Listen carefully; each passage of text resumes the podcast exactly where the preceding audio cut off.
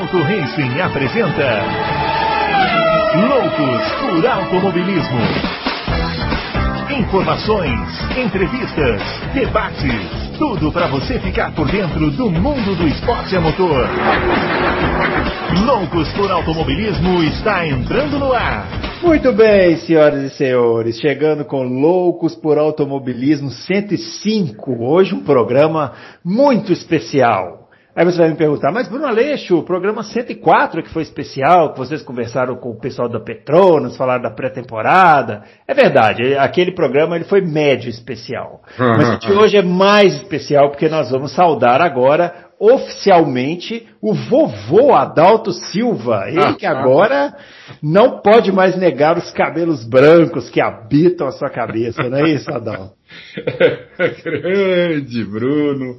Agora eu sou vovô mesmo, sou vovô desde ontem, nasceu minha netinha. É uma felicidade que só quem tem filho ou neto sabe como é. É uma alegria assim, não dá para descrever. Muito, muito feliz mesmo. Pena que nasceu na Alemanha, tá na Alemanha, não sei quando eu vou conseguir ver, é. mas vai depender da pandemia, não pode entrar voo do Brasil lá, não pode não, não pode ir para lá. Né? Então, é, não pode. É, então Mas assim, além de tudo, ainda foi um presente de aniversário, né? Que eu fiquei sabendo. É verdade. No dia do meu aniversário, a Netinha vai fazer aniversário também, no, bem no dia do meu aniversário. É muita sorte isso. é, eu tava falando com o Adalto, né? Eu também faço aniversário no mesmo dia que o meu avô paterno, né? Ah. E ele já faleceu, né? Há ah. mais tempo, mas ele foi assim um grande exemplo para mim, viu, Adalto? Então, ah, legal. É, eu acho que se você for assim, eu, eu tenho certeza que vai acontecer a mesma coisa entre você e a sua primeira neta aí. Ah, eu espero que sim. É, é a primeira menina da família também, porque minha família é assim, aqui em casa, né? Só, só, só tem minha esposa de, de mulher, os outros filhos é tudo homem, e então é, é, vai ser bem mimar. Eu vou mimar. A vantagem de ser avô é que você não precisa educar. Não, pode... é. Você pode meter o pé na porta, não tem problema. Exatamente. Problema dos pais. Problema dos pais. Que é. eu já tive três vezes, então tá bom demais. É, já cumpriu a missão, né? Já, já. Compreensão. Bom, vamos lá, né? A gente poderia passar uma hora aqui é, falando sobre netos, filhos e afins, mas temos ah, é. Fórmula é. 1, né? Temos Fórmula 1 e hoje é aquela edição que a gente responde as perguntas, então vamos a elas, né? Lembrando que hoje o, Fábio Campos, ele hoje não vai estar aqui full time, mas ele garantiu que dará uma passada aqui em algum momento para responder algumas perguntas. Os nossos twitters, o do Fábio Campos é o arroba campusfb, o meu arroba Bruno Aleixo 80 e o do Adalto é o arroba Adalto Racing. A gente vai começar a responder as perguntas aqui na ordem, tá? É, tem algumas perguntas, hoje eu vou puxar a orelha, hoje eu, tô, hoje eu estou assim, é, disciplinário, assim, uhum. para dizer. Né? Tem, tem, algumas perguntas aqui de ouvintes que aparentemente não ouviram a edição 104. A edição 104, que a gente gravou nessa semana ainda, é, a gente entrevistou é, o pessoal da Petronas, né, do marketing da Petronas, foi um papo super legal, é várias informações técnicas e tudo sobre a empresa, sobre a Fórmula 1, sobre parceria deles com a Mercedes. E depois nós fizemos mais uma hora analisando a pré-temporada, praticamente equipe por equipe, né? Equipe por equipe. Olha, foi um sucesso, porque, vou te falar, faz tempo que não dava uma audiência tão grande quanto deu. É, então, então algumas perguntas que estão aqui, em vez da gente responder, a gente, eu vou indicar pessoa ouvir, né? É. Podcast 104. Ele tá longo, são duas horas, mas hoje é quinta-feira que nós estamos gravando aqui. Você vai ter o fim de semana para ouvir. Então deixa para ouvir no fim de semana. Ou se você está aqui em São Paulo, deixa para usar os feriados aí, né, que foram todos antecipados. Né? A gente vai ter o, no dia 26 em diante aí um monte de feriado antecipado, né? Então acumula os loucos por automobilismo aí para você ouvir é, essas informações, né? É verdade. Muito bem, vamos lá. Vamos começar aqui com o Carlos Márcio, que foi o primeiro que mandou pergunta. Ele está perguntando o seguinte: Adalto já disse várias vezes que aposta na aposentadoria do Hamilton. Se essa crise até agora, leva, crise que ele está chamando, né, é a crise da Mercedes nos testes, né, que não é bem uma crise, mas ele está chamando de crise. É, se essa crise agora levar a Mercedes a ser uma terceira força, ou a uma não disputa pelo título, vocês acham que ele mesmo assim pararia ou o Octa é o canto do cisne independente de quando seja? É, eu, eu acho que ele não para se, se ele não ganhar o título, é, principalmente se ele perder o título assim por Verstappen por, por pouco, entendeu? Por, eu acho que ele não para. Ah, eu acho que ele fica, acho que ele fica mais. Mas se, se ele ganhar o título, eu, eu tenho bastante certeza que ele para. Muito bem. Ó, o Dan José hoje com aqueles joguinhos dele. Então, é. vamos lá rapidinho. Ó. Para o Loucos de hoje, quem faz o primeiro pod na temporada? Responder rápido, hein, Adalto? Quem faz o primeiro pod na temporada? Sainz ou Alonso? Ah, Sainz. Sainz. Ah, eu também acho que o Sainz. Quem chega na frente no primeiro GP? Hamilton ou Norris? Será é. que é o primeiro GP, primeiro GP tipo do Bahrein? É, acho que Deve sim. Ser, né? é. Eu acho que é Hamilton, mas não descarto, mas é Hamilton. Se eu tiver que responder, é. eu respondo Hamilton. Hamilton, tem que responder. Também respondo Hamilton. É. Quem pontua primeiro, Vettel ou Schumacher? Puta, aí é sacanagem. Ah, é Vettel, lógico. Ô, oh, José, aí também não. Pô. Se o Schumacher pontuar, pode dar uma medalha pra ele. Né? Pega né? todos os títulos do pai e entrega para ele, né? É. e por último aqui, quem vai ser o melhor piloto francês na temporada? Gasly ou Ocon? Hum, essa é boa, hein? Vai ser boa mesmo. É. Eu, eu, eu, eu acho que vai ser o Gasly, mas acho que assim, é o duelo dos que ele pôs aqui, é, por causa dos carros também, tudo. É, eu, acho que eu, eu acho que é o Gasly. Eu vou apostar no Ocon só para ser diferente, hein? Tá. Eu acho que o Ocon ainda, com o Alonso, ele vai crescer ainda mais. Pode ser, o, pode o ser. Ocon, o Ocon ele vai retomar aquela, aquela forma dele da época da Force India. Pode ser. Ô, ô Bruno, sabe o que eu estava pensando que a gente não comentou ainda?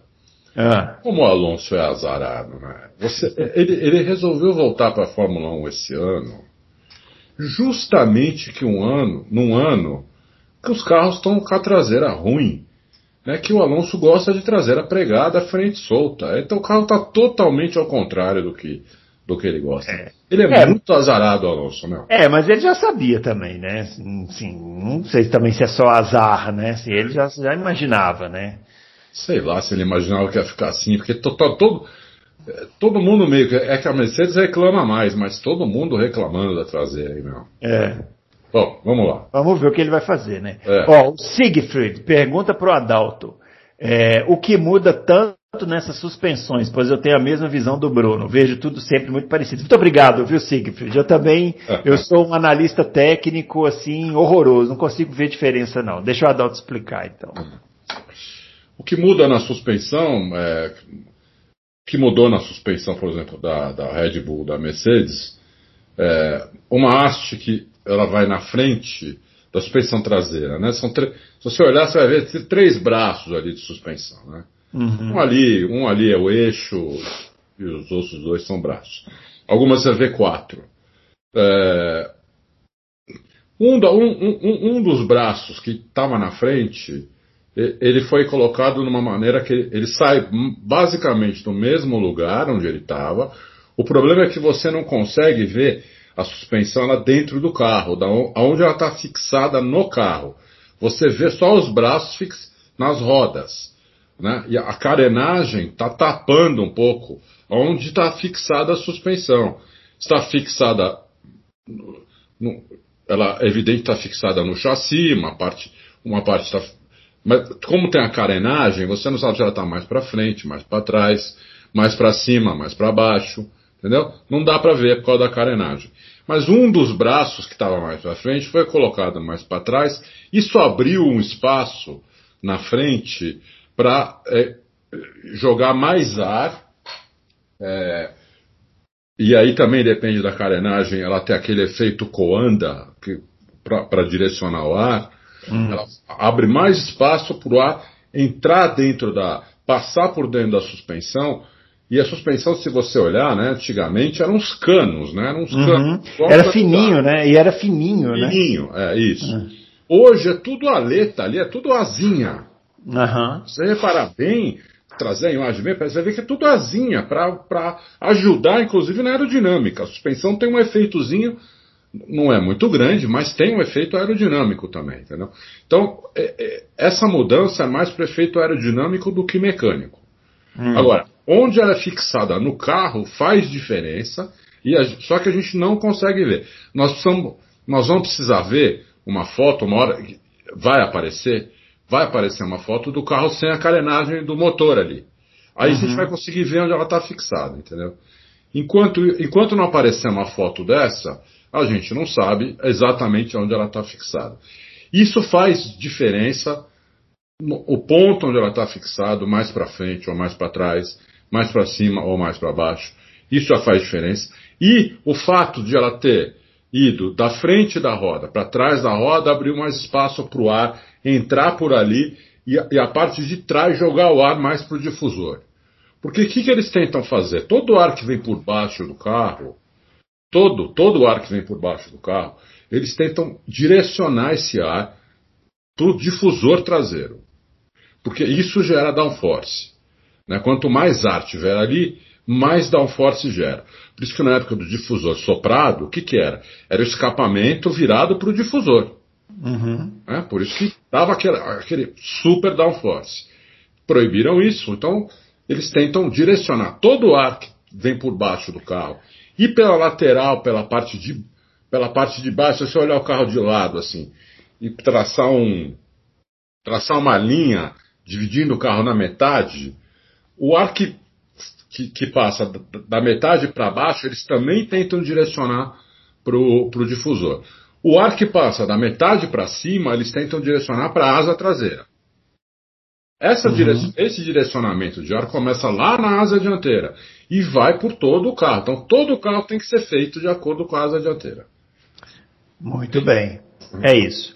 Bom, Alessandro Alexandro Nascimento. Após o, acidente nos treinos da Indy 500 ano passado, Alonso não conseguiu andar mais tão forte, perdendo para o companheiro de equipe.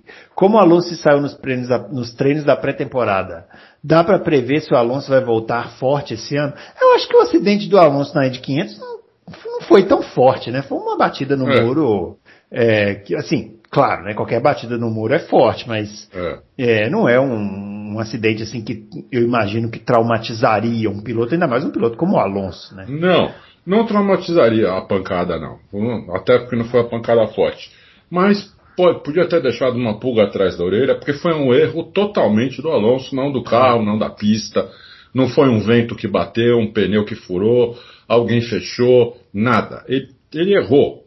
Ele pôs, um, ele pôs a roda da frente para lá da linha onde não tem aderência.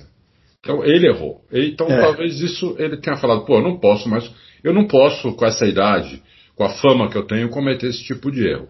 Mas eu acho que na pré-temporada, pelo que eu vi, eu achei o Alonso bem normal.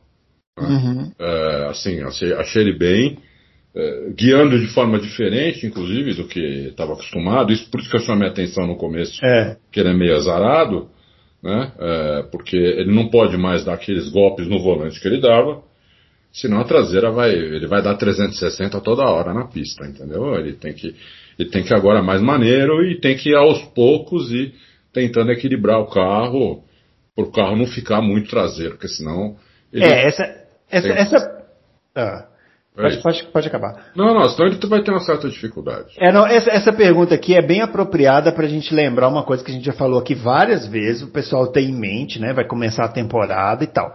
Não fiquem esperando o Alonso do auge da carreira Sim. lá de 2005, 2006. O Alonso é um piloto de 39 anos, ficou dois anos fora da Fórmula 1, né? Tá voltando agora, então ele tem que readquirir todo esse ritmo Isso. e tem que readquirir esse ritmo é, já com a idade avançada. Verdade O carro Fórmula 1 avançada, é um carro, é um carro que exige muito fisicamente. Vocês É. lembram do Schumacher, né? Quando voltou para a Mercedes, né? Ah, Também voltou nessa idade aí. Ele ficou um pouco mais de tempo fora, né? O Schumacher.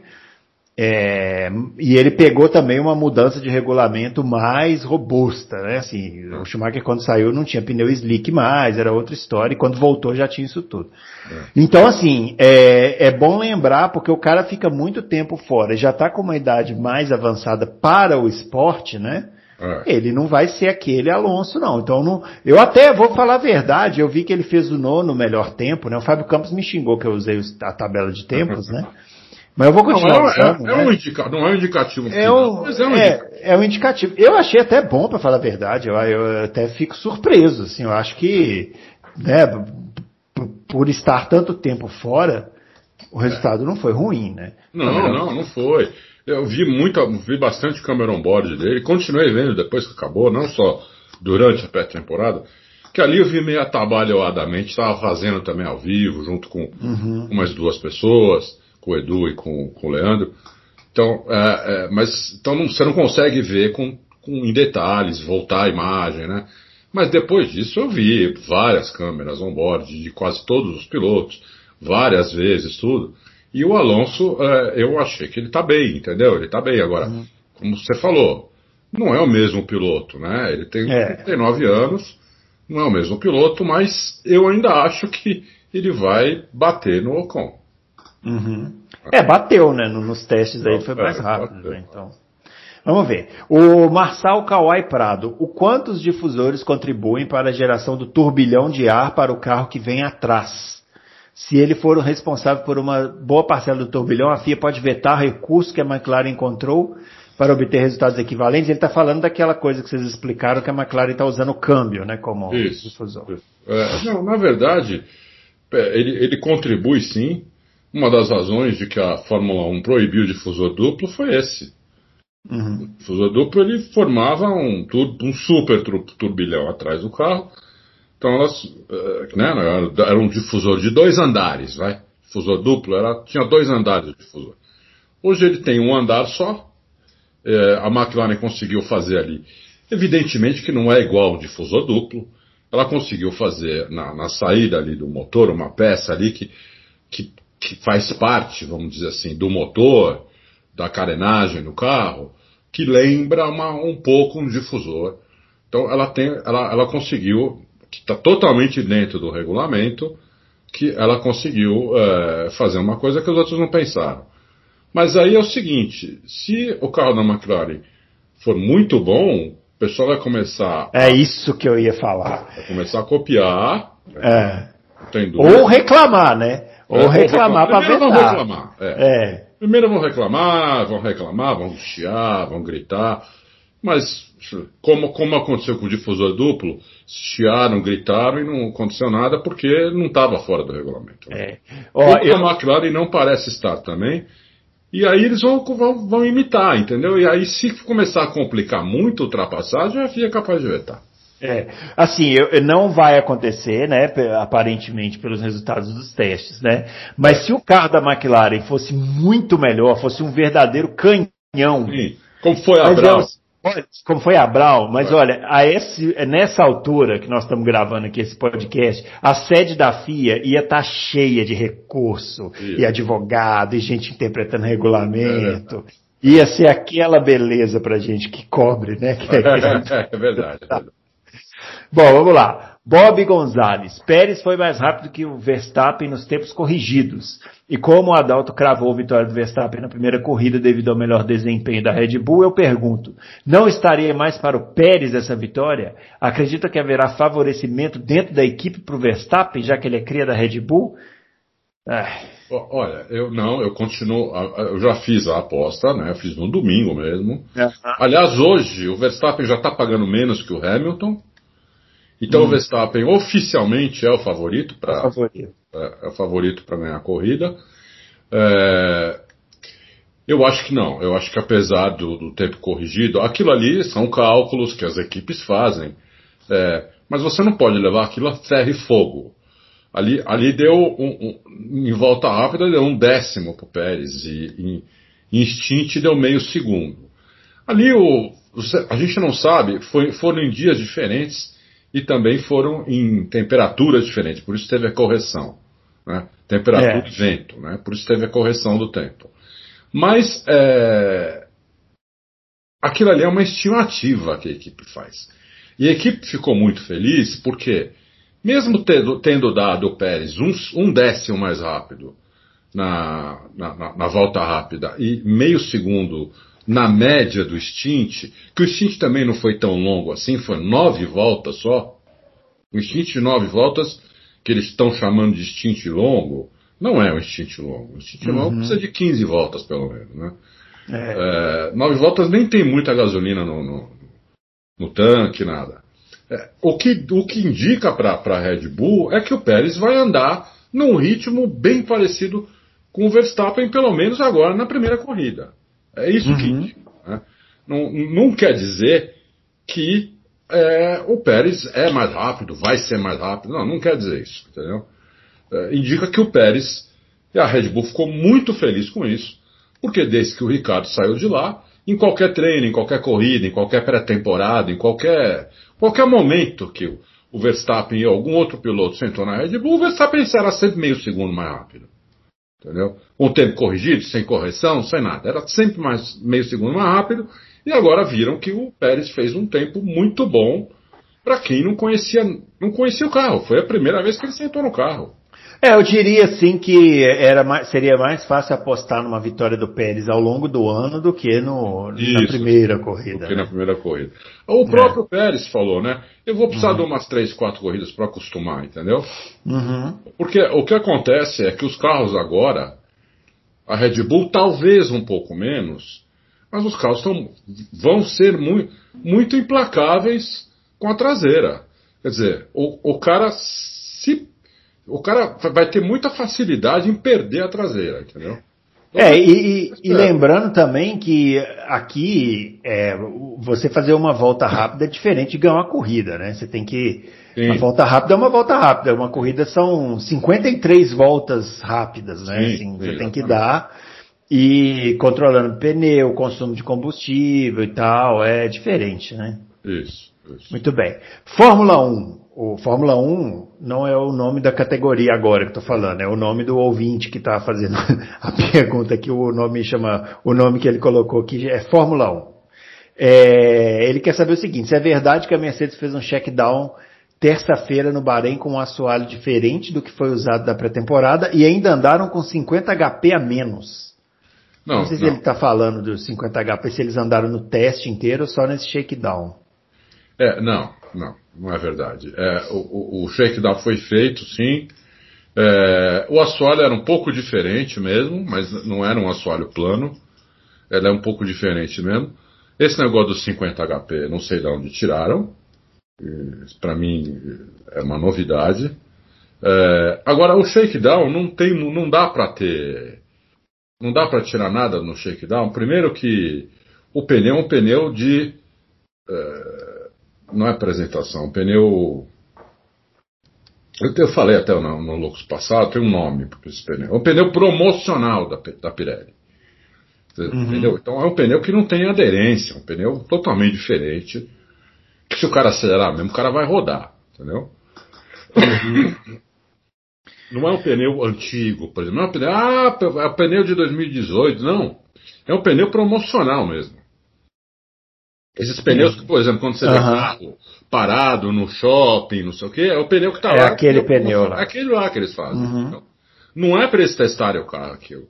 Aquilo uhum. é para ver se o carro está funcionando, se o carro liga, se o carro, se você virar o volante, as rodas vão, você desligar, desliga, troca a marcha. Se você frear, o carro freia. Aquilo ali é, pra, é um primeiro teste para ver se o carro funciona. Uhum. Não, não, não, dá para você acelerar, fazer tempo. Não, não, não, tem a menor condição com um pneu desse. Que é um pneu cerca de, sei lá, 6, 7, 8 segundos mais lento. E se der duas voltas rápidas, vai explodir o pneu, entendeu? É, ele deve, ele deve ser uma borracha mesmo, assim, igual é, borracha de apagar coisa no, no, na folha, né? Exatamente. Muito bem. O Alberto Amorim gostaria de saber como começa cada equipe, o que deu certo e o que deu errado até agora na visão dos confrades. Alberto Amorim, você eu vou convidar é. para baixar a edição número 104 isso. do Loucos para Automobilismo, porque nós fizemos isso.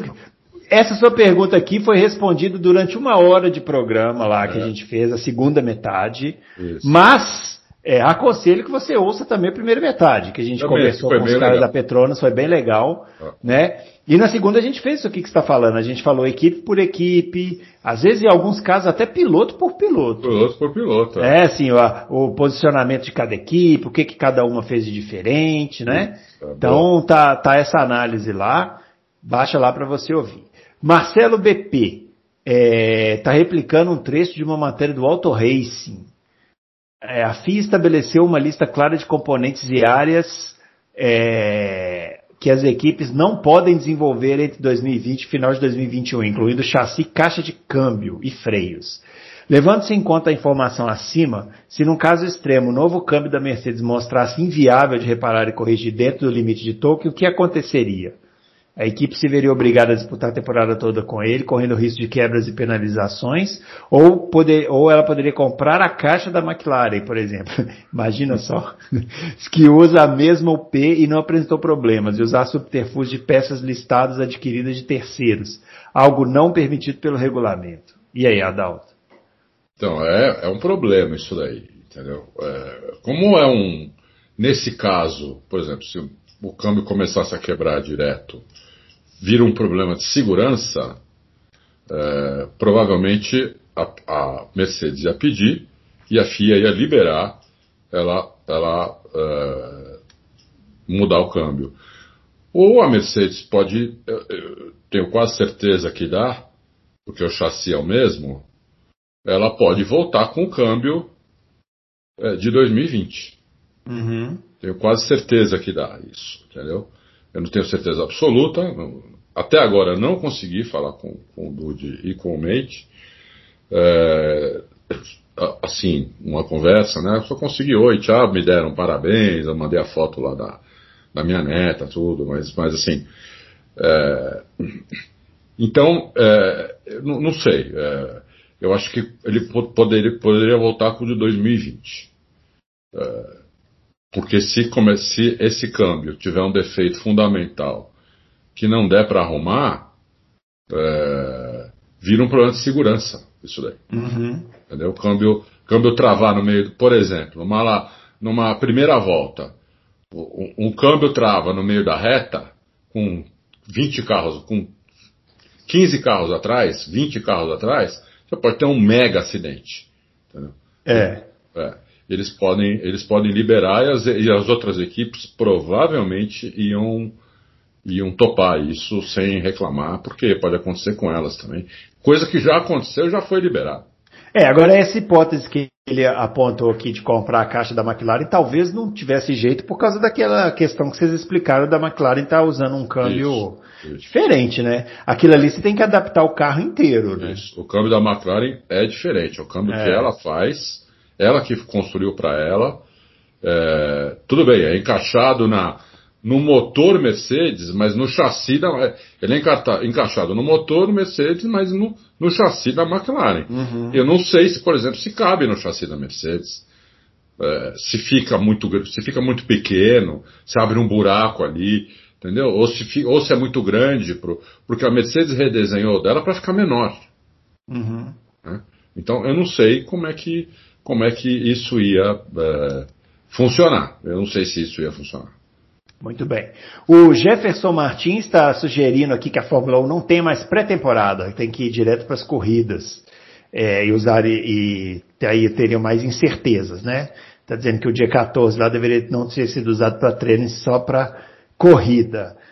É, é, não sei também se seria tão radical assim, não, não mas não. talvez diminuir, né? É. O, o dois dia, dias. dois, né? Talvez, sei lá. Dois dias, é, é. Porque também imagina, imagina, imagina só se em 2014 nossa. não tivesse tido pré-temporada, a gente ia ter uma corrida em que não ia chegar ninguém no final. Não ia chegar ninguém, ou quem chegasse ganhava. É, quem chegasse ganhava. Ah. Ou chegava a pé, né, correndo. é. o, o, hipótese, o campeonato inicia com Red Bull, Mercedes, McLaren e Aston Martin brigando por vitórias. Cinco vencedores diferentes em seis corridas, ó. Já pensou? Nossa. Agora ele está falando aqui, a Fórmula 1 adia novamente as regras de 2022 visando cortes de gastos, já que tem um campeonato competitivo? Ah, entendi. Ele está ele tá, ele tá dando uma hipótese aqui, né, de um campeonato que comece com cinco vencedores diferentes de seis corridas, aí a Fórmula 1 vai lá e adia novamente as regras de 2000. Aí a Fórmula 1, ele está perguntando se a Fórmula 1 adiaria novamente as regras de 2022 numa situação dessa. Olha, uma boa pergunta, viu? É. Muito boa pergunta. É, talvez ela tentasse, talvez ela se reunisse com, com as equipes e falar, nós chegamos aqui num pacote bom, né? Tá todo mundo aí embolado, tem um monte de vencedor, vamos, vamos adiar mais um ano. Não, talvez topassem, não sei. É, é eu só, eu só colocaria. Eu só colocaria um ingrediente aqui, que assim, cinco vencedores diferentes em seis corridas sinalizam um bom campeonato, mas não necessariamente boas corridas, né? Sim. Você sim. pode ter cinco vencedores que passam desfilando pela corrida sem ser incomodados. Eu acho que o grande problema não é diversidade de vencedores, embora este seja um, um problema. O grande problema é a falta de competitividade durante as corridas, é a dificuldade para ultrapassar sem ter que utilizar asa móvel, é a equalização das equipes que é muito, né, assim, tem dois pelotões distantes. Isso aí parece que eles até conseguiram, aparentemente parece que está mais junto, né? Parece mais junto. Para esse ano, mas não dá para saber ainda. É. Eu, como você falou, pode ser até que não tenha cinco vezes. Isso pode acontecer de eles adiarem as regras, acho que por várias razões. Uma delas é, é essa que ele falou. A outra é, pode até não ter cinco vencedores e seis corridas. Pode até, por exemplo, ter seis vencedores na temporada inteira. Mas ser pegado o negócio. Você chegar faltando três corridas, ainda para acabar o campeonato, você ter três pilotos disputando o título, quatro pilotos disputando o título, entendeu? É, teve eh, a diferença de pontos entre eles é pequena. Você teve aí oito pilotos que fizeram pole position durante o ano. É, tudo isso pode, pode é, a Covid, por alguma razão, né? Parece que não, porque nos Estados Unidos, que é um país que já é enorme, maior até que, o, que, que, que nós, né? Uhum. Já diminuiu muito lá, então a vacina realmente você vê que está fazendo efeito. É, mas se der uma zebra e a Covid não, não, não, realmente não, não ficar quase que extinta, é, também é uma razão, entendeu? É, a gente não sabe, esse ano a, a, a, esperança é que aconteça todas as corridas, mas não é certo, eles sabem disso. É. é inclusive eles têm pista aí já de reserva. Muito bem, ó, o True Lies é, como há mais dúvidas do que respostas nesse início de campeonato, vou perguntar ao trio para quem serão sua torcida, equipe piloto. Primeiro, Bruno. Não, eu não tenho. Eu já falei isso aqui, eu não tenho torcida. Não, eu não consigo ter torcida. Eu me desvinculei de torcida. Não consigo. Mas o Adalto já falou a dele. Já, viu, eu... True Lies? É, é, você é outro que parece que tem que ouvir lá o tem 104. É o, o cento... oh, eu vou te ajudar, você é muito camarada. Na, no finalzinho do podcast, o Adalto revelou a, a, a torcida dele. Tá lá na, na, nos últimos minutos lá. Ele falou bem claramente para quem que ele vai torcer. Eu não torço para ninguém, não, não consigo. Torço para ter corrida boa. É, isso que eu torço. Se tiver corrida boa, para mim tá é, bom demais. É. Não, eu também torço para ter corrida boa, mas que aqueles três vençam todas elas. Torço contra. Eu, torço, torço, eu torço contra o Mazepan, que é um babaca. Vamos, vamos para frente. Márcio Kajima. É bom ouvir as rabugices do Bruno e Fábio. Ah, até parece que é, a gente é mal bem-humorado, pessoal, vou te falar.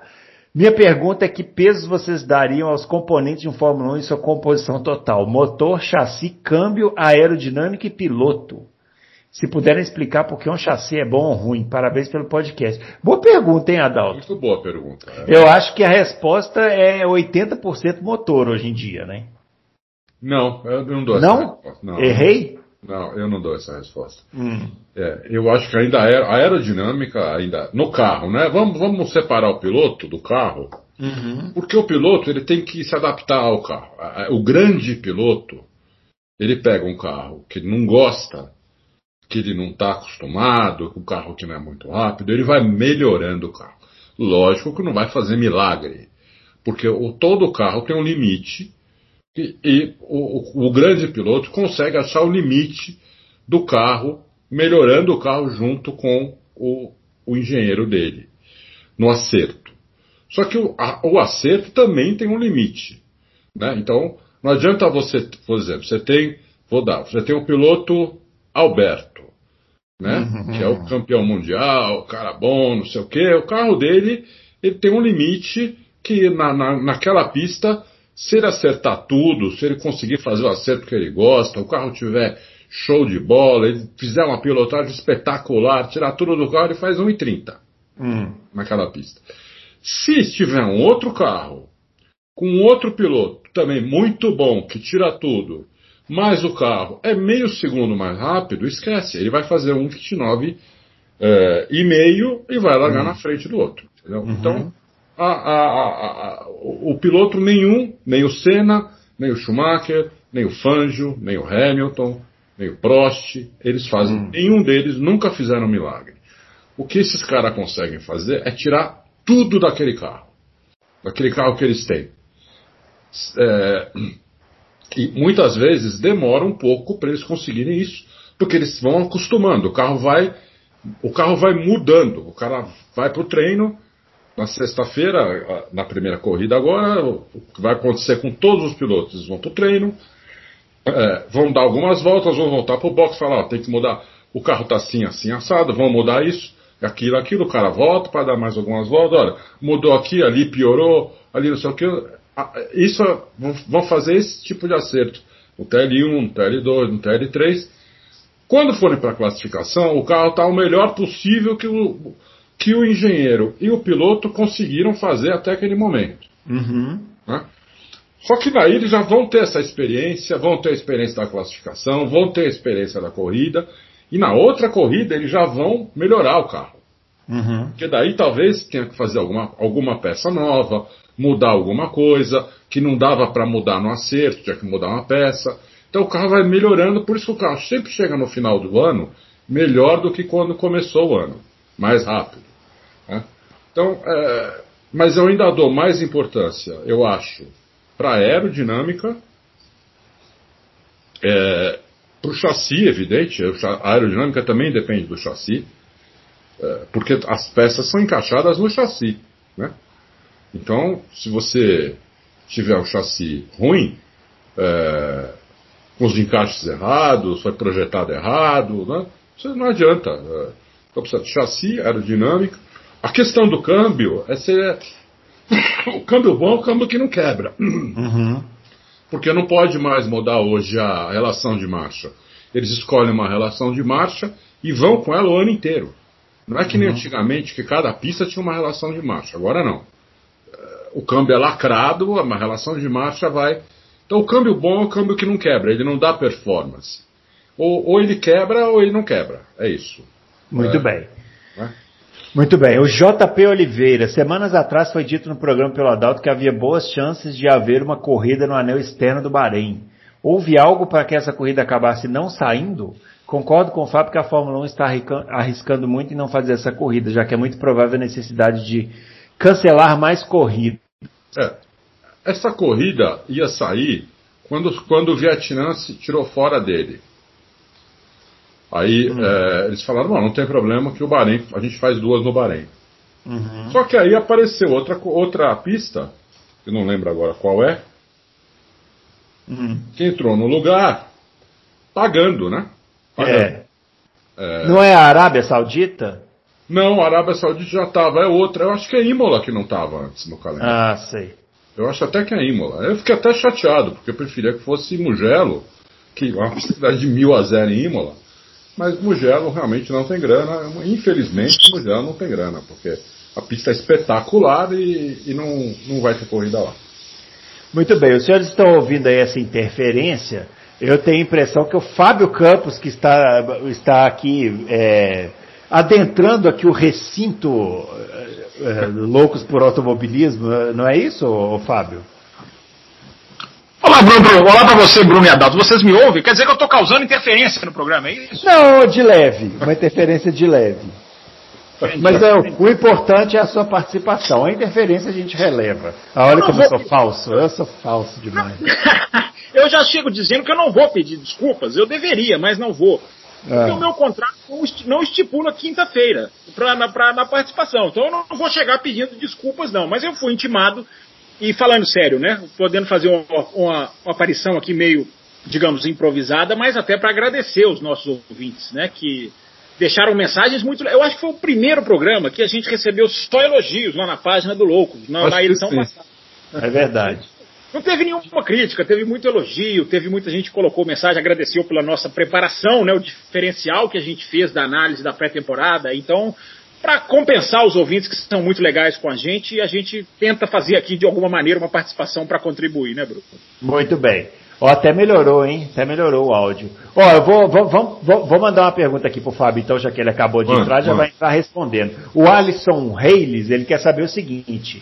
É, Fábio ou Adalto, mas vai ser o Fábio. Poderia explicar tecnicamente como esse corte no assoalho teve impactos positivos e negativos nos carros de alto e baixo reiki? É, e quer também saber se esse difusor da McLaren pode ser copiado a curto prazo sem um projeto. É, vamos lá. É, o impacto positivo ou negativo a gente só vai saber mesmo na hora que a temporada desandar. Né? O, o Alisson, inclusive, se eu não me engano, ele até colocou lá também uma teoria nos comentários do último programa. Se não me engano, é o próprio Alisson. Se não for, eu já peço desculpa, mas eu, eu acho que foi ele sim. É, a teoria que a gente desenvolveu aqui no programa semana passada, que a gente colocou aqui, né, o Adalto falou inclusive da questão dos pneus, que também são um fator que pode estar ali jogando na questão, não do reiki, mas da, da adaptação das equipes. É, é, eu mantenho aquilo que eu falei. Eu, na, na, minha, na minha leitura, um carro que trabalha com a traseira muito mais perto do chão, ou seja, intensificando a zona de baixa pressão, que é o carro de Fórmula 1, essa equipe vai sentir mais pode sentir mais, melhor dizendo, uh, os cortes todos que foram feitos na parte traseira, porque estão lá mais perto do chão, digamos assim. Teoricamente, é sempre bom refrisar essa palavra. Quem trabalha com a traseira mais em cima, né, já não está na dependência da baixa pressão, pode sofrer menos. Essa é a teoria. Agora, impacto positivo ou negativo, a gente só vai ter essa certeza é, na hora que a temporada começar, porque se começar, né, Bruno Aleixo e Adalto, com a Mercedes voando e a Aston Martin, por exemplo, é, andando muito bem, porque a Aston Martin, para mim, é um dos grandes pontos de interrogação. Não para o Bruno, que já bateu na questão. Eu não sei se o Bruno já assimilou a questão da cor, se já caiu a ficha. Não, nunca, jamais. Eles têm que mudar aquela cor. É um absurdo. Mas de, no, de noite fica bonito, Bruno. De noite não. talvez talvez fique, fique, fique bonito. Mas enfim, só para concluir a resposta, se esses dois carros, por exemplo, andarem, essa teoria vai para o espaço. Mas é que eu acho que a teoria tem um fundamento técnico. Mas a gente precisa esperar para ver, né, Bruno e Adão?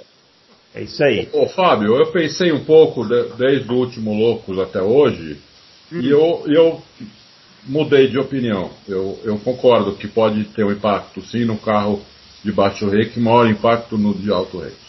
Justamente porque eu tive esse raciocínio que você falou agora, que um carro com baixo rake já usa aquela, ele usa muito mais aquela área do que um de alto rake. Então, ele provavelmente sofre mais, ele pode sofrer mais mesmo. Legal. Eu não tinha é, pensado só, nisso, eu, depois que acabou o programa, eu fiquei pensando nisso e realmente cheguei nessa conclusão. Ah, você é nota 10, porque se você teve tempo nessa sua semana de pensar nisso, é porque você é mestre mesmo, porque a sua semana vocês já falaram, né? Eu não preciso aqui lógico, dizer, né, Bruno? Ah, lógico. Sim, tá, tá certo. Vocês já deram um break news. É. Pois é, nós tem, tem o Toto Wolff na Fórmula 1, nós temos o vovô Wolff no, aqui no ah, Auto Race. Parece. Então é o nosso, é o nosso vovô Wolff. Mas é só, só para matar, Bruno, para quem não, para quem vergonhosamente não ouviu o programa passado, que é ah. um programa, programa, muito legal, a entrevista com o pessoal da Petronas, enfim, o programa está lá muito legal. É, há gente dizendo que essa teoria foi até proposital por parte da FIA, no sentido de, olha, vamos mexer numa área que, vai, que pode chacoalhar um pouco a ordem de forças. E a Fórmula 1 já fez isso, né? Já fez isso com questão de pneus, já fez isso com questão de pontuação, para tentar quebrar ali quem está tá dominando. Difusor duplo, exatamente, exatamente. Então, é, é, é uma área muito sensível. Eu, eu tendo a acreditar muito na teoria, mas repito, só quando a temporada começar nós vamos poder bater o martelo. A pré-temporada é insuficiente. Deu para levantar suspeitas, mas vamos ver, né, Bruno? Quando começar. É. Ó, mais uma aqui então, por favor. Fábio, vai cair mais uma. Pode fazer mais uma? Vamos, vamos lá, vamos lá, vamos lá, vamos lá. Mais uma aqui, ó. Gostaria de saber o quão diferente esses pneus de 2021 são dos, dos pneus de 2020 e 2019. E se agora a Pirelli pode ter feito pneus que não ajudam a Mercedes, como foi em 2019. Lucas Santolin. Ele estava achando que a Pirelli ajudava a Mercedes em 2019. Eu começo nessa ou Adalto? Não, vai, vai, vai você, você, vai você. tá aí. Não, porque o Adalto até falou muito nessa questão dos pneus. Né? A pergunta do ouvinte é boa. Como é que é o nome do ouvinte, Bruno? É o Lucas Santolin. Lucas Santolin. É, o, a diferença, o Adalto até depois pode complementar, né? Ele também desenvolveu a questão dos pneus no, do, do programa passado, que podem ser um fator porque os pneus estão 3 quilos mais pesados. Isso é muito importante, porque 3 quilos num carro de Fórmula 1 não é uma coisa assim é, tão, tão, tão simples quanto parece. É, porque são 3 quilos que você não pode jogar para lá e para cá, né? Como uhum. as equipes gostam de fazer. É, e o pneu, ele tem uma camada interna. Muita gente pergunta, né? Como que vocês falam que o pneu é diferente, sendo que o pneu tá, é três anos, todo mundo fala que o pneu é, é igual a três temporadas? As duas afirmações são verdades, né, Bruno e Adalto, nesse mundo maluco da Fórmula 1. É, o é. pneu é o mesmo, né, na sua composição, mas ele tem uma camada interna, digamos Isso. assim, ele tem uma, mais uma, uma camada de reforço que não, não é que muda o desgaste para lá ou para cá. Deve até mudar, mas é outra coisa que a gente só vai ver durante a temporada.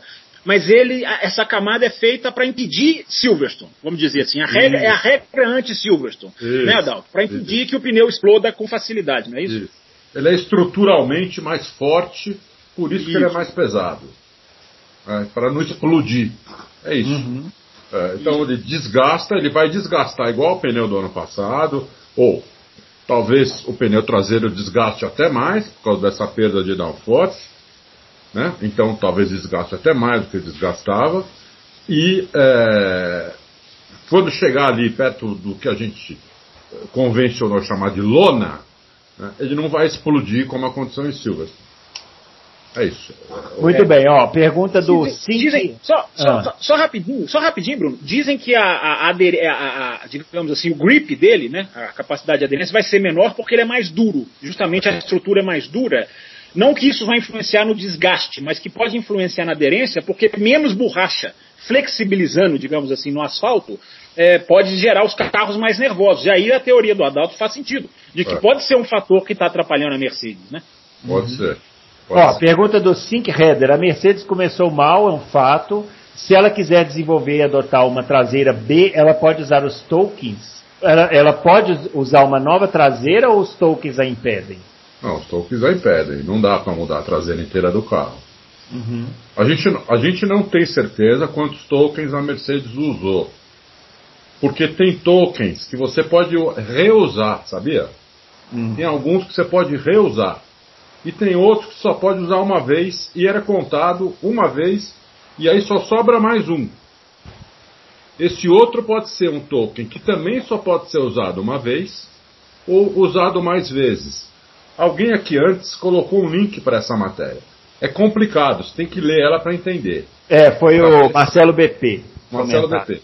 Tem é. que ler ela para entender. De cabeça eu não lembro. Uhum. Tem partes que não pode. Você mudou, acabou não pode mais fazer nada. Tem outras que você pode. Então tem que ler aquele link lá para ver o que pode mudar mais de uma vez e, e, só conta uma vez.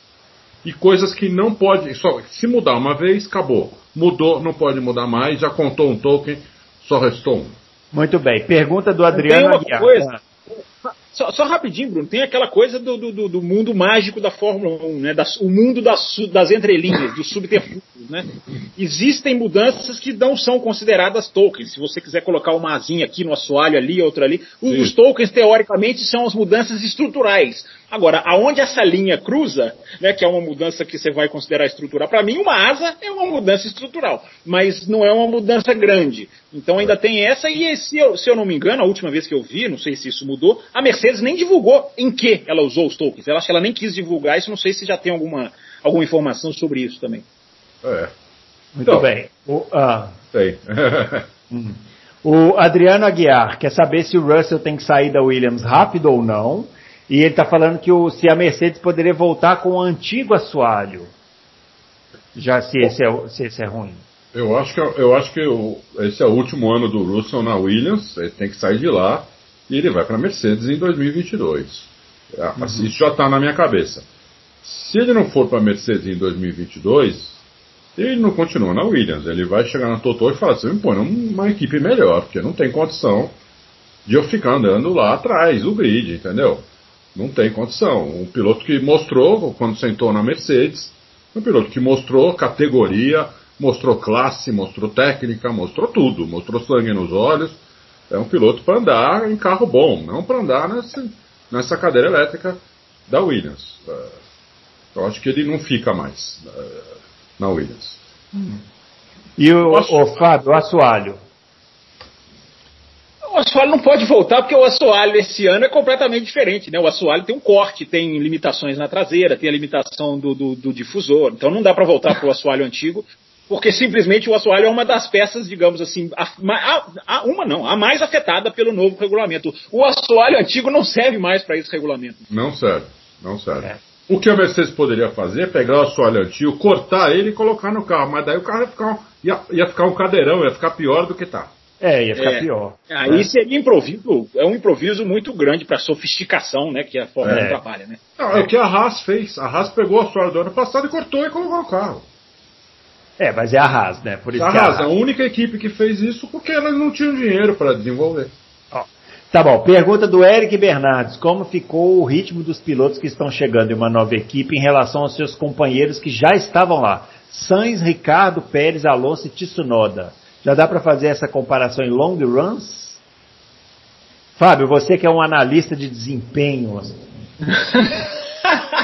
eu, eu, sou, eu, se eu for analista de desempenho, Bruno, eu sou da primeira à última corrida. Eu não sou analista de desempenho na pré-temporada nunca. Até porque eu não tenho informação de long runs precisas dessa pré-temporada. Foi cada um numa hora, foram cortados, foram curtos. Eu, a, o, se a gente comparar com o ano passado, que a gente tinha uma folha de long runs para ser analisada muito mais muito mais clara e nítida. Eu não vou arriscar a, a, é, em termos de. Ele quer saber só de long runs ou ele quer saber da situação geral dos pilotos? Porque long não, runs é... eu não vou arriscar. É, não, ele, ele falou dos long runs, mas pode falar do, do geral também. É, o começo da pergunta dele é que, quem estaria mais. É, é em relação é é? a. Os pilotos que chegaram na equipe, pilotos que estão in, ingressando em equipes em relação aos seus companheiros, né? O Sainz da Ferrari, o Ricardo na McLaren, o Pérez na Red Bull, Alonso na Alpine e o Tsunoda na AlphaTauri. É, vai ser interessante ver todos, né? Todos é. que. O Tsunoda está estreando, né? Mas a troca, o, cada um está numa situação, né? O Carlos Sainz vai ter que ser. É, como eu li uma, uma coluna perfeita nessa pré-temporada, não me lembro o autor, o Carlos Sainz vai ter que ser rápido e inteligente. Se ele uhum. for só rápido, não serve. Se ele for só inteligente, não serve. Ele vai ter que ter as duas coisas. O Ricardo vai ser uma, vai ser uma das grandes atrações, né? O que, que esse menino vai fazer? Menino não, né? Menino é. mesmo é o Norris, do lado dele. Mas o que, que ele vai fazer é, com essa McLaren? Estava lendo uma declaração dele a respeito dos freios, né? Da adaptação dos freios, né? Tomara que ele volte a ser o ultrapassador, que é como eu o batizei quando ele era da Red Bull. Não que ele tenha sido mal na Renault, mas o ultrapassador a gente não viu depois que ele saiu da Red Bull. Aqueles né? mergulhos realmente ele não deu mais. É. É, exatamente. Eu fico até pensando o quanto o freio da Red Bull não contribuiu né, naquele estilo do, do, do Ricardo, certamente contribuiu, mas ele está até falando nesse assunto, Bruno. Ele está até hum. dizendo coisas a respeito da, da, da, da, diferença de freio das três equipes que ele passou, então vai ser interessantíssimo de ver também. Enfim, é, é, o, o, o, as trocas de equipes são o grande sabor, né, Adalto, dessa temporada, porque a gente vai ter um cardápio gigantesco para se servir, digamos Sim. assim, de novos pilotos né, em novas casas. Ele esqueceu de colocar o Vettel aí, né? Que também é. É, tem o Vettel também, tem bem Vettel lembrado. Também, né? Que foi para é. Aston Martin e é vai, vai, ser comparado com meu ídolo Stroll. Ó, vamos lá. O Volta Rápida TV, ele pede para a gente falar sobre o Alonso. A gente já falou aqui no começo da edição, né? Já falamos sobre o, o desempenho do Alonso. O André Aires, é, eu vou selecionar, porque as outras perguntas dele a gente já respondeu também. Eu vou selecionar a pergunta sobre a segunda pergunta que ele fez, perguntando o seguinte: a tampa do motor da Mercedes da Aston Martin tem uma saída de ar muito restrita. Podemos ver algo novo nessa área do carro na primeira corrida? E aí, Adal? Não, não vejo porquê, André. Não vejo porquê. É... Ali tem. Ela, ela, ela foi feito restrita ali para o ar sair com mais força. Né? Então, é, eu, eu não, não, não vejo porquê. Não, não teve superaquecimento de motor. o, o, câmbio ele não quebrou por causa disso, por causa de, também por causa de aquecimento. O câmbio também sofre de superaquecimento. Quando o motor esquenta muito, dá, o, o, câmbio também esquenta, né? Então o câmbio também não sofreu de superaquecimento. Eu não vejo por quê. Pode ser até que aconteça, mas eu assim não consigo dizer por, por que eles fariam isso. Muito bem.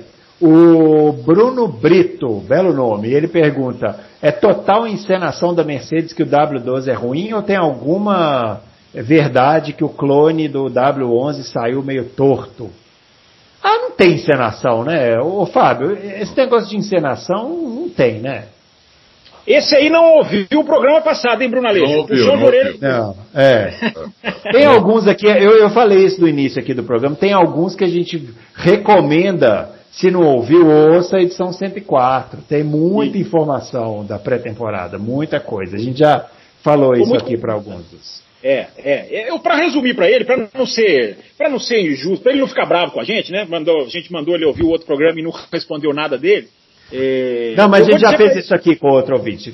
Ah, vocês já fizeram, né? Já, Quando já. eu não estou aqui, quando eu não estou aqui, vocês são grossos com os ouvintes. Eu preciso para colocar esses caras na, na, na, na pasta, tá vendo? Eles são muitos. Vocês precisam ver, ouvintes. Esses dois fora do ar, como eles são mal-humorados. Fora do ar é uma, é uma, dureza conversar com eles. São, são uns bravos mesmo. É, Ai, meu Deus. Mas eu vou simplificar a resposta da seguinte maneira. Como é que é o nome dele, Bruno? É o Bruno Brito. Tá. É, Bruno, é, lamento pelo seu nome, mas enfim. É, Bruno, é, eu, eu, eu digo o seguinte, Bruno. Você pode enganar, você pode simular através do cronômetro. Simular insta, instabilidade de carro, eu acho que não acontece. Não tem porquê. Instabilidade de carro não se simula. Essa é a minha resposta, né, Adalto? É isso mesmo. Muito bem. O Eric. Quebra de câmbio. Hum. Três vezes. Se contar Mercedes e Aston Martin, deu três quebras de câmbio. Tá. Ó, o Eric Novaes, queria saber de você se meu pensamento tem sentido. O Adalto havia falado que, teoricamente, carros como a Red Bull de alto rei teriam vantagens com esse regulamento. É o que parece. E é o que parece que aconteceu no treino. Tem gente falando na Mercedes elevar o reiki, mas acho bobagem, ele está falando. A gente já falou isso também, Eric Novaes. Uma vez que o carro não foi projetado para isso. Também notei que a Mercedes estava adaptada aos antigos compostos de pneus. Esse pneu que teoricamente é mais resistente pode também dar vantagem à Red Bull, uma vez que saem do, do que parece que saem do que parece bom para o carro da Mercedes. Obrigado pela oportunidade, um abraço. Olha. Nós falamos tudo isso na Loucos Passados. A gente falou isso tudo na, na edição 104, viu, o Eric Novaes? Essa, inclusive tem uma explicação muito boa lá do Reiki, que o Adalto até falou que repensou aqui, Isso. trouxe mais informações, então é. É, é, ouve lá que vai ser me melhor para você entender isso. O Ricardo Silva, por exemplo. Só uma coisa, o, o âncora. Ah. Eu saí do ar aqui porque tá piscando aqui que tá uma tempestade. Eu, eu, eu vou te falar, eu tô com medo de morrer eletrocutado aqui. Vai ficar só eu aqui, que entrei improvisado. Vou ficar só eu sozinho aqui. É, é, é. Daqui a pouco vou virar um torresmo aqui, mas não, não, não, não demora. Vamos lá. Ricardo Silva, depõe contra a imagem da Renault o fato de nenhuma outra equipe querer os motores deles. Por exemplo, a Red Bull preferiu continuar com a Honda, mesmo a Honda saindo da Fórmula 1.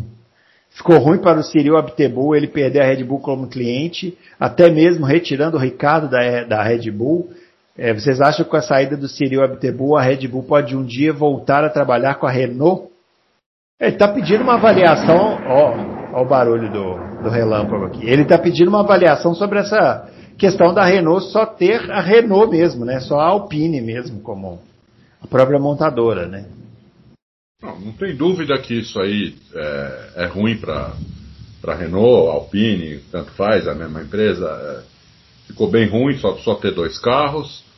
É, eu, eu, eu me espantei com o fato da, da Red Bull ter preferido continuar com a Honda que vai sair fora da Fórmula 1 esse ano e eles vão continuar com o motor, né? eles que vão, que vão é, continuar arrumando o motor quando quebrar, fazendo manutenção, tudo. Eu, preferiram fazer isso, gastar mais dinheiro uh, uh, com isso, uh, contratar a gente, inclusive da Honda, para fazer. Eu fiquei surpreso com isso, entendeu? Agora, com a saída do Abitebu, eu acho que um, talvez um dia voltem a. a, a é, esse negócio de, de, É negócio isso, né? É. Você não pode ter muito. Esse negócio de, ah, eu tenho raivinha dele, eu não tenho raivinha dele. Se a, se a Renault. Lembrem-se lembrem que o Alonso voltou para a McLaren com Ron Dennis Lage. Exatamente. É, exatamente. Ele tinha chantageado a equipe. É. A equipe tinha perdido 100 milhões de dólares de premiação. E mesmo assim ele voltou, entendeu? Quer outra, quer outra. Ah. O Nigel Mansell correu na McLaren. Ele Isso. passou a vida inteira brigando com o Rodenes, é. xingando, é. dois brigando. E foi correr na McLaren. Ó, antes que eu vire um torresmo, deixa eu fazer esse, as duas. Esse as foi duas... bravo aí, Bruno. Não, aqui eu, eu, acho que caiu aqui do lado, aqui da minha cara. Mas, Uau. mas as duas últimas aqui, ó. O Nando. Ele quer saber se caso a Red Bull chegue no final da temporada com um improvável título de construtores ou fique muito próximo da Mercedes, se há a possibilidade da Honda mudar de ideia e continuar na Fórmula 1. E aí, Fábio? É engraçado isso, né? Essa pergunta. Aliás, eu queria me vangloriar aqui, aproveitar rapidamente o meu curto espaço de tempo aqui para me vangloriar né? É porque esses dois aí, com certeza, vão falar que se esqueceram, mas eu tenho certeza que o ouvinte do Loucos não se esqueceu. Que eu, eu disse a Red Bull não volta para a Renault. Não volta. E acho que não volta mesmo. Nem, nem que a Red Bull vá comprar um motor na esquina, na loja, na Alemanha, ela não vai voltar para a Renault. Só para responder essa pergunta do ouvinte. Mas, embora tudo que a gente falou que o ano passado seja real. Né? Faz, fazer o motor eles não fariam. Eles só estão fazendo o que estão fazendo porque o motor vai ficar teoricamente intacto. Eles vão ali administrar esse motor. O que é muito diferente de fazer um motor. Então, só para deixar essa, essa, essa resposta aí. É, agora eu fui falar dessa resposta e esqueci da, do que você me perguntou, Bruno. Ali. Se a Honda pode continuar na Fórmula 1, se, caso ela vá muito bem esse ano, se ela poderia mudar de ideia e continuar. Ah, esse é interessante, né? Porque, é, mais uma vez, o timing da Honda pode ter sido tão catastrófico quanto foi em 2008, né? Uhum. De sair e deixar ali um campeão, uma, uma unidade campeã do mundo, né? Ali no caso era a equipe e agora o motor. É, mas não, não, eu acho que não, não, não voltarão a, a, curto prazo. Para esse ano não voltarão. Mas a expectativa de muita gente, tem muita gente que tem a expectativa de que eles podem sim voltar para 2025, é, para a nova regra, para o novo motor. E aí eles seguiriam com a Red Bull, seguiriam na filosofia que vai ficar ali, congelada.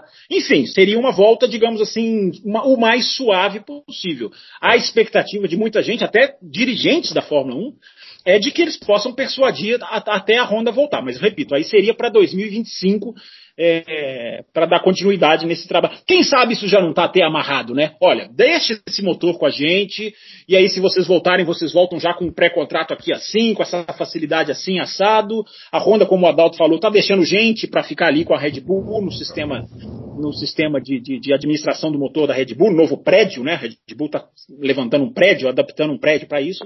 Então, Bruno, lá para frente pode acontecer. Agora, já nesse ano, é até ruim para as ações da empresa. Você sair e voltar no mesmo ano mostra uma indecisão. E mercado não gosta de indecisão. O mercado tem vida própria, né, Bruno? Como a gente está descobrindo aí na pandemia. É verdade. Vou acrescentar, concordo 100% com o que ele falou. Última pergunta, essa para responder rapidinho do Mário Sérgio. Top 3 coisas que vocês querem que aconteça na Fórmula 1 em 2021. Começa aí, Fábio. Começa, não, deixa o Adalto começar nessa, vai. Então vai, Adalto. Bom, primeira coisa eu quero que seja a temporada pegada hum. e que a gente chegue na última corrida com dois ou três disputando o título. Isso é a primeira coisa. A segunda coisa, a primeira vitória do meu ídolo Stroll, porque pole ele já tem. Não é possível que ele vai ficar falando isso até o final. Mas, ele, ele, tá querendo algum, ele tem algum, ele tem algum contrato com alguém ou ele é, fez alguma aposta com algum ouvinte. É, ele, ele, fez alguma aposta com algum Ai, ouvinte. Deus. Ah, vai, vai. Que ah. Eu não, não descarto, ele já fez a pole, não custa nada ter uma vitória. Uma corrida aí com chuva, com os probleminhas, grande Stroll vai lá. E a terceira coisa, eu não pensei na terceira coisa, viu? Mas é assim, é, eu acho que se, se for pegado e se tiver a vitória no meio do Stroll, eu já estou mais do que feliz. Vai, vai, Fábio. Ele quer que eu coloque três coisas que eu quero que aconteça? É, você quer que aconteça na, em 2020. Você gostaria que acontecesse. É. O, o, o, Mário Sérgio, o grande Mário, Sérgio. Sérgio. É. Mário Sérgio Design, twitteiro de quatro costados. Isso. Mário Sérgio, eu quero que tirem o DRS, tirem o DRS e se der para tirar o DRS, dá, eu queria que tirassem o DRS. ah, muito bem. Eu vou, eu vou torcer o seguinte: que tirem o DRS, que o DRS estrague como estragou em Abu Dhabi naquele ano e que tenha e que nas corridas todas tenham tanto vento de traseira que o vento de traseira anula, né? A, a, a força do tanto vento de cauda, como diria o, o outro, que o, o, carro de Fórmula 1 vai frear lá na frente e a gente tem a disputa por posição. Aliás, eu estava vendo nessa. Eu tava é, é, é, o Fábio está querendo que a Mercedes se ferre, hein? Bom. Não, não disse isso. Por quê? Eu estou dizendo assim, eu fui o único que não citei equipe nem piloto. Eu estava lendo só uma informação interessante, né? Como esses carros são sensíveis ao vento, né? Eu tô brincando aqui, mas me lembrei dessa coisa que é séria. É. É, a Williams até fez um carro, né? O George Russell falou, um carro vai ser super sensível ao vento, ou seja, vão ter que torcer. A Williams está o sabor do vento, Bruno Aleixo. Vão ter que torcer para o vento forte. E os carros, a fre, a, a, o ponto de frenagem dos carros pode variar até 20 metros por causa do vento. Eu fiquei impressionado com essa informação. Porque 20 metros é muita coisa, né? Então, é. como que um vento de frente né, faz com que o cara possa frear mais dentro e um vento de traseira muito forte faz com que ele tenha que frear, antecipar. Isso é uma, é uma coisa que a gente não percebe, não percebe impossível perceber assim na televisão, a olho é. nu, muito é. difícil, mas é interessante. Eu fiquei muito impressionado com essa informação. Muito bem. Bom, o meu, o meu aqui é, é, é eu quero boas corridas, é, eu quero o fim do DRS, vou copiar essa, achei boa. Não, e eu quero. Porque um igual o outro, ele está copiando. É, e eu quero, eu quero, igual o Adalto falou, eu quero uma decisão de campeonato. Que, ah, eu quero um campeonato decidido na última corrida. É, é isso. Uma coisa que eu estou órfão há quase 10 anos. Vejam, senhores, né? Porque a gente teve em 2014, 2016 decididos na última corrida. Teve, mas, mas não é do jeito que eu queria. Eu queria uma decisão entre. Né? Os dois com uma pontuação igual na última. Isso, isso, exatamente. É isso que eu quero. É isso que eu quero. Tá bom, bom pedido, gostei, bom pedido. Bom, é bom ter um campeonato, vai ser bom ter é. um campeonato. Vai, vai ser é. importante revitalizar, né, com essa, com essa coisa de briga pelo título. Não, aquela, aquela hora eu falei que o Fábio estava querendo ferrar com a Mercedes. Eu não entendi porque... essa afirmação até agora, eu não consegui é, é entender. Porque hoje teve um, teve um vídeo onde falou dois técnicos da Mercedes, é, aquele, o Andrew Schlovin e aquele outro que eu esqueci o nome agora. Um é estrategista-chefe e o outro é o, o Andrew Schlovin é o ele é o chefe de operações de pista. E eles falaram que o vento de cauda no carro está fazendo um efeito muito pior do que eles sequer tinham imaginado. Uhum. E está tá estragando muito, eles vão ter que pensar muito o que fazer é, nesse vento de cauda. Por isso que eu falei. Então, foi, foi, uma preocupação maior, então, na análise da Mercedes para esse ano, né? É, é. é, o problema era o dinâmico, né? O problema era o dinâmico aí. A gente tem também o problema do pneu, que eu não descarto, eles também falaram da questão do pneu, os dois falaram na questão do pneu. É, esse vídeo é de hoje, a gente colocou um resumo dele. E é isso, é, eles não vão dar toda, toda ali a. É, eles vão dar toda a receita, né? É evidente que não. Eles podem até ter falado mentira ali para as outras. É isso que eu ia falar. É isso é, que eu ia é, falar, né? É, a Mercedes, né? Quando, nem, é. quando, ela bota um segundo na Red Bull, não, porque a coisa não é fácil, nós estamos com problemas. Né? É, eles são assim. Então tem que saber interpretar, ver toda, todo o contexto, tudo, mas. vamos ver, vamos ver, vamos ver. Eles, eles meio que falaram que a primeira corrida já é da Red Bull. Ah, Fábio não estava. O, o Verstappen, Fábio, já, já na casa de apostas, já é o ah. favorito, viu? Já está pagando menos do que o, do que o Hamilton. Você está falando bem. isso para corroborar o seu palpite da última edição, né? Eu tenho certeza que você vai, você vai nessa linha também, tenho certeza. É, não, eu, é. mas é, eu apostei domingo, quando o Verstappen ainda pagava mais. Porque na segunda já estava pagando igual. E hoje o Verstappen já paga menos. Tem ouvinte aí que fica só anotando essas informações com a Adalto. E, e cobrem, oh. cobrem, cobrem. É. Porque o Pérez vai ganhar a primeira corrida, aí vocês podem cobrar o Adalto. É. É, oh, se o Pérez ganhar, é lindo, hein? Tá, tá, tá, tá, tá pagando oito, acho. Ai, gente, ó, vamos lá. Deixa eu ver aqui, deixa eu ver aqui rapidinho ah. ele tá pagando. Dá para ver rapidinho. É ao vivo, é. Informações ao vivo. Tá, ao vivo. Eu, eu, percebo, eu percebo a ansiedade do âncora de longe. Pelo telefone eu percebo a ansiedade do âncora. Ó, não, é que eles são muito indisciplinados, ouvintes. Você não sabe. Cada um real ah. apostado, O Verstappen está ah. pagando 2,37, o Hamilton 2,62, o Bottas 6, Sérgio Pérez 10. Então, se alguém achar que o Sérgio Pérez vai ganhar a corrida, é hora de apostar. Tá pagando 10 vezes. Aposta 200 reais, ganha 2 pau. Entendeu? É isso aí. Depois vai Ricardo 29, Lando Norris 41, Gasly 67, Vettel 81, Leclerc 81. O pior é o Mick Schumacher e o Nikita Mazepan, que pagam 3.001 para cada um real. É, e aí se a pessoa, a pessoa que aposta num desse ganha vai morar na lua, né? Bom, é isso, pessoal. Finalizando aqui o Loucos por Automobilismo 105, a gente conseguiu responder todas as perguntas. O Fábio Campos entrou aqui, participou e respondeu também muitas perguntas. A gente agradece. É, volte, voltaremos aí na semana que vem é, com mais loucos por automobilismo, edição 106. Pelo amor de Deus, usem a porcaria da máscara, não custa nada. Mantenham o distanciamento social, porque o bicho está pegando. Beleza? Grande abraço para todo mundo e até lá.